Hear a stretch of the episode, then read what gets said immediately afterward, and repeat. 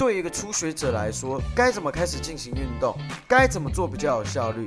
你是不是曾经在 Google 里面打上这些关键字，但是试起来却好像不是那么一回事？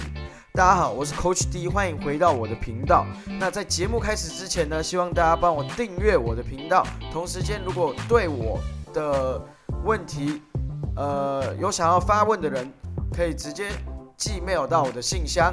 那我们节目准备开始。关于初学者运动怎么减肥会比较有效率呢？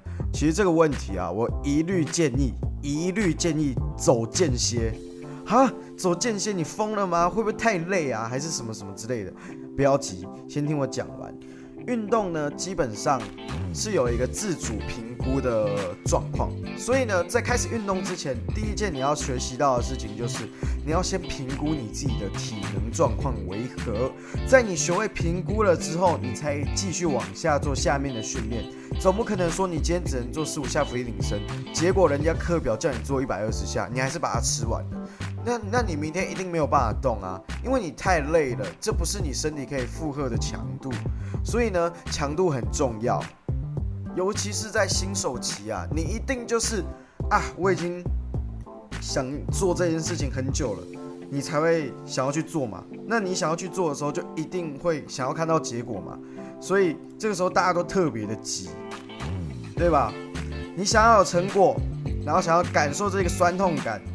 同时，你也想要看到有显著的数值改善，可是千万记得要回归到自身的状况来评估哦。对初学者来说，最简单、最简单的运动，大家都会选择中低强度的有氧运动嘛。那有氧运动其实，在经过一些测验，它必须要经过三十到四十分钟以上，身体才会慢慢的进入燃脂的状态。那什么是燃脂状态呢？也就是说。在这一段时间之后，三十到四十分钟之后，这个身体会利用氧气，把正在拿来做能量使用的糖类转换为脂肪。这个呢，就是所谓的有氧系统。那在前几篇，我记得我有提到过，一克的脂肪有九大卡的热量，它足足是蛋白质跟碳水化合物的两倍多吼。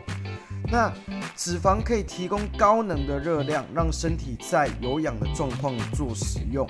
这也就是为什么长时间进行有氧运动的人，或者说有氧运动选手，他们的身形比较修长。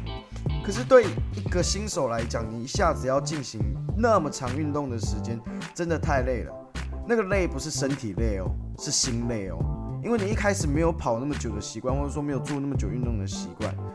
那不就是为了达成某一个目的而刻意去做的改变吗？那这样子的改变会持久吗？这就很难保证了嘛。那有效率的运动呢，在这边 Coach D 推荐给大家，HIIT 就是一个很不错的选择。我是一个很懒的人，我也只喜欢做有效率的事情。就算比较辛苦，可是我觉得时间更重要。你们知道吗？其实刚开始运动的人，他只需要维持一小段时间，就会开始身体就会开始有一点点的变化，因为你的身体开始会改变它的代谢模式，从会平稳的状态之中变成一个比较有起伏的状况。那这个起伏是好的哦，因为你会开始意识到一些改变，譬如说身形的改变、心理状态的改变，甚至是你对于自己。的看法的改变，这都是最好建立自信心的开始。你可能会开始穿跟以前不一样的衣服，你可能会开始跟不一样的人接触，你的生活圈会慢慢变大。可是这难道不好吗？因为一切都是往更好的状况去迈进的。这对初学者来说是一个很好的报酬，因为你只需要付出一点点，可能就可以看到一定会有改变，可是可能就可以看到有显著的变化。High Intensity Interval Training，简称 HIIT，顾名思义，高强度间歇训练，利用肌力来增加更多的身体使用，这样消耗大量氧气来增加代谢，双管齐下的效果其实是非常可观的。而关键就是高强度的运动，十五到二十分钟。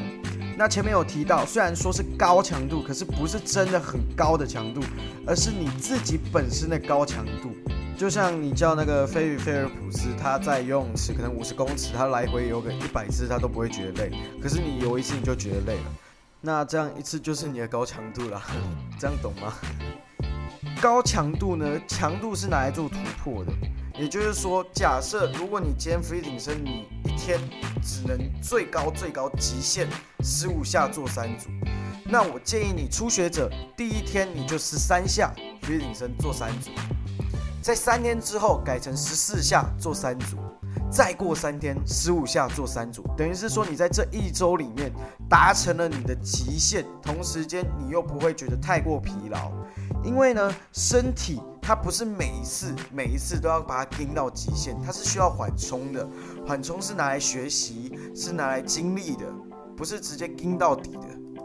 所以你那个目标，你那个坎，就是要设立一个可以自己做到的坎，然后每次都可以超过那个坎，这样子就好了，不用去跟外面的那些人，或者说你 Google 到的那些资讯去比较，呃，什么他跟我一样，所以哦，我也可以变成他那样。没有这种事情，每个人本来生来的东西，各种个性、生长环境，或者说所经历的事情都不一样，所以不是谁可以这样就可以变成那样。好，那在这边废话好像有点多吼，基本上呢，重点是你只要能够做到就可以了啦。我们要怎么去进行 HIT 这个东西呢？你只要把 Google 打开，然后打 HIT 就会有很多动作可以给你学习。可是这边有个大重点哦，你只能做自己能做到的事情哦。不会的事情不要做哦。假设说你刚练深蹲，哦，你把深蹲动作练好，你再把支柱加上去，这样才有意义。你不要一开始就照他的课表做。譬如说他一开始说深蹲二十个，那你就先做十个八个，然后把动作练好。对，一组就做十个八个就停，十个八个就停，因为你的体力还跟不上，你的动作也不精确。先开始运动才是最重要的，而不是完全照着别人的计划走。不然你只是会超级累，然后感觉是在虐待自己一样。记得哦，身体是拿来代谢的，不是拿来努力的。所以你就算努力过了头，它也不会给你相对应的报酬，反而你自己会，呃，可能会更不舒服吧。身体很聪明，可是你要比它更聪明，你要懂得善用这一个代谢的机制，去达成你要的转化跟目标。那 HIIT 呢？它没有固定的形式跟动作，它设计的最主要的目的是希望透过能量的消耗混合来达到更好的效果。就譬如说，他可能会做高次数、高组数的快速训练，那这个时候呢，就会有氧气以及肌力训练的能量混合在这个系统里面，所以瘦身效果会比较好。好，那我今天就解释到这边，希望呢大家都可以多听几次这一次的 podcast，因为资讯量有点大，有问题的话可以联络我的 email，下次见，拜拜。